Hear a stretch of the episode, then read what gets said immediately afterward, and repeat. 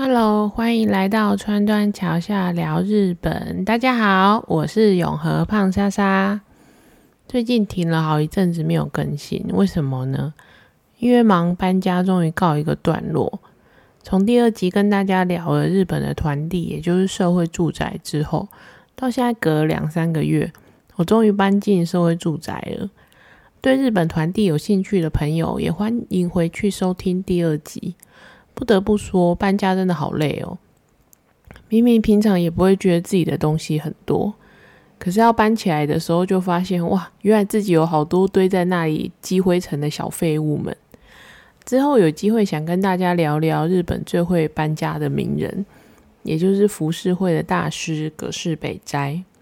他可是一生搬了九十几次家的男人哎。好，那进入正题。最近大家是不是都在封氏足呢？日本的每一场比赛有没有追好追满？这一集就想出来，大家带大家回顾一下日本这一趟卡达惊奇之旅。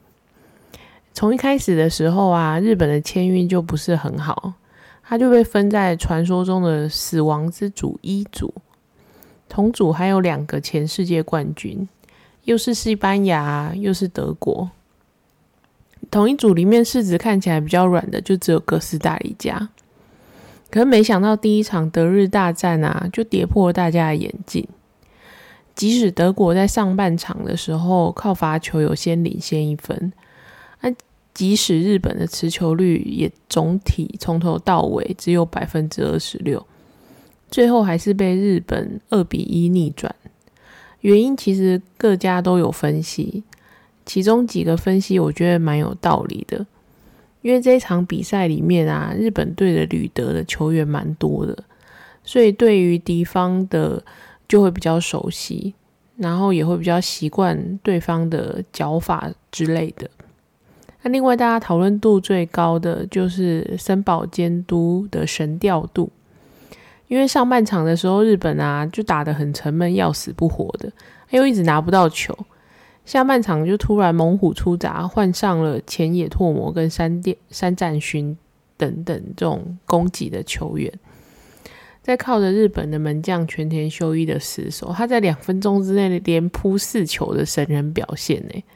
后来就这样子在八十三分钟的时候拿下了逆转分，让大家见证到卡达奇迹，也就是日本击败德国这一场大爆冷门的比赛。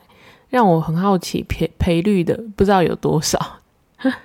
隔天啊，在日本的社群软体就出现了整排跟森保监督道歉的道歉文，因为在赛前啊，大家对于森保监督所带领的日本国家队其实也没有很看好。那日本酸民酸起来也是蛮不客气的，就一直说森保监督过了世界杯就会失业，而森保监督其实跟卡达的杜哈非常非常的有缘。这就要讲到，在日本足球界有一个专有的名词，叫做“杜哈悲剧”。时间就拉回到二十九年前，也就是一九九三年。当年的日本啊，他正在争取要进入一九九四年在美国举办的世界杯，然后当时要抢亚洲两个名额，已经确定会晋级的，就是有沙地阿拉伯。然后最后一场跟最后一场是日本跟伊拉克的对战。那如果日本踢赢了伊拉克呢，就可以顺利的晋级。原本一路都是二比一领先，结果眼看第一次世界杯的门票就快要到手的时候，居然在中场结束前的三十秒被伊拉克追平，最后无缘晋级。那一年，一九九四年的美国世界杯代表亚洲的两个名额，就变成是沙地阿拉伯跟南韩，这就是传说中的杜哈悲剧。当年啊，在场上整场都有出赛的球员之一，就是森保监督。他目前啊，就变成了日本国家队的总教练。经历了二十九年的岁月，带着当年的遗憾，就重返了卡达。一样在卡达，可是森保监督的。身份就从球员变成总教练，为日本足球队带来了非常多的奇迹。为什么说是非常多的奇迹呢？因为不只是德国，在最终对战西班牙之战那一场关乎能不能晋级十六强的比赛，日本队再次展现了奇迹。这场比赛最让大家印象深刻的就是那一颗制胜分。制胜分呢，是日本的边锋山战勋，他追求追到最后一刻，追到把那个看似已经冲出边线的球捞回来，然后再用负角度出脚回传给在球门前的田中碧，然后田中碧把握机会就迅速的射门，就这样得了逆转分。那原本大家看那一球的时候，就觉得到底有没有出界？最后后来就透过了 VAR 的判断来判定这一球并没有完全出界。日本还有网友用模拟的动画推算出这个大约有一点八八 mm 的范围在界内，所以他就被说是一点八八 mm 的奇迹。就这样啊，日本首度连续两届进入十六强，同时也打破了一个魔咒。这个魔咒呢，就是如果上一届表现好进了十六强，下一届就会表现差，小组赛就会被淘汰。然后这样子的魔咒就被打破了，因为他们连续两届都进了十六强。虽然呢，在跟西班牙对战的这一场啊，一直有大家都会传言或者是开玩笑讲说，吼，西班牙就是要抓放啊。为了要避开克罗埃西亚，就选择对战摩洛哥的策略，所以才会让日本赢之类的。我是觉得不管抓不抓、放不放，那反正西班牙跟日本呢都拿到了心中最想要的结果，也就是日本顺利的晋级，然后西班牙呢想对战摩洛哥，也就顺利的对到了摩洛哥。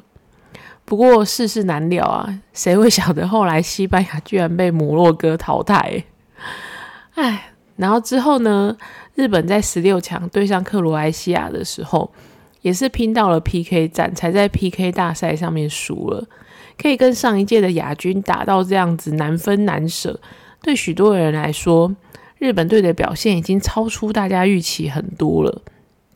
这一系列的足球赛事看下来啊，我觉得好像看到灌篮高手一样的热血感。这样子的亮眼的成绩。如果要说有什么是关键的话，森保监督绝对是这一场复仇之旅的核心人物。我刚刚说森保监督长得很像日本打手企业里面的小小课长，我是也觉得蛮像的啦。他长得还蛮日本人的，他而且他不像很多激动派的国家队教练，他常常都会在场边挥手大喊。森保监督他的脸上呢，总是没有太多的表情，可是眼神中就带有很坚定的神情。他常常啊被镜头拍到的画面，就是一直在写笔记，一直写，一直写。很多人还开玩笑的说，那个是死亡笔记本，上面大概写了满满的“德国去死”或者是“西班牙去死”之类的吧。总之呢，世界杯因为这样子高流量的广告效应。森保监督的笔记本就莫名其妙的红了起来。日本有一家媒体，就是日刊体育，还挖出来他用的笔记本的牌子是一个叫做 Kokuyo 的生产的 Campus 的笔记本。Kokuyo，哎，这个笔记本啊，是一九七五年就问世的畅销的商品，到现在已经改良到第五代了，而且都有各种的尺寸跟规格。这 Campus 的笔记本的特色就是非常坚固耐用，用久了也不会脱落，而且纸张表面呢经过特殊的加工，也不会容易破裂。所以原本跟文具无关的那个足球场上，瞬间就变成了文具商品的业配天地。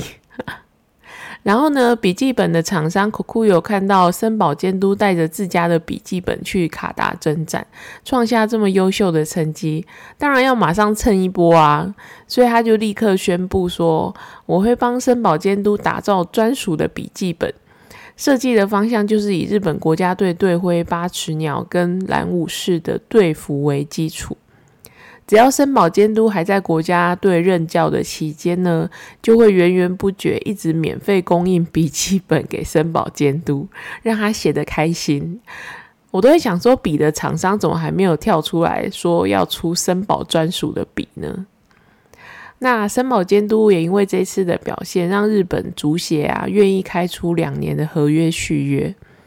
然后这一份的合约呢，就是有附加条款，如果两年内的成绩表现依旧不错的话，就会把合约延长到下一届的世界杯结束。其实对日本国家队来说啊，教练一直这个职务刚开始的时候，也有找过很多足球实力很坚强的国家的人来当教练，像是巴西啊，或是意大利，或者是法国的教练，他们都有找过。可是也许啊，外国人的教练跟球员之间的默契，不见得可以配合的那么好。所以，直到二零一八年啊，森保监督当了总教练之后，到现在啊，算是很难得的长寿的日本足球国家队的教练。那当然也希望他可以带领日本在下一届打破八强的门槛，拿到更好的成绩，然后创造更多的奇迹喽。今天的节目啊，就分享到这边。如果你喜欢我的节目的话，那欢迎你分享或者是订阅。给分享给你的朋友，那就下次见喽，拜拜。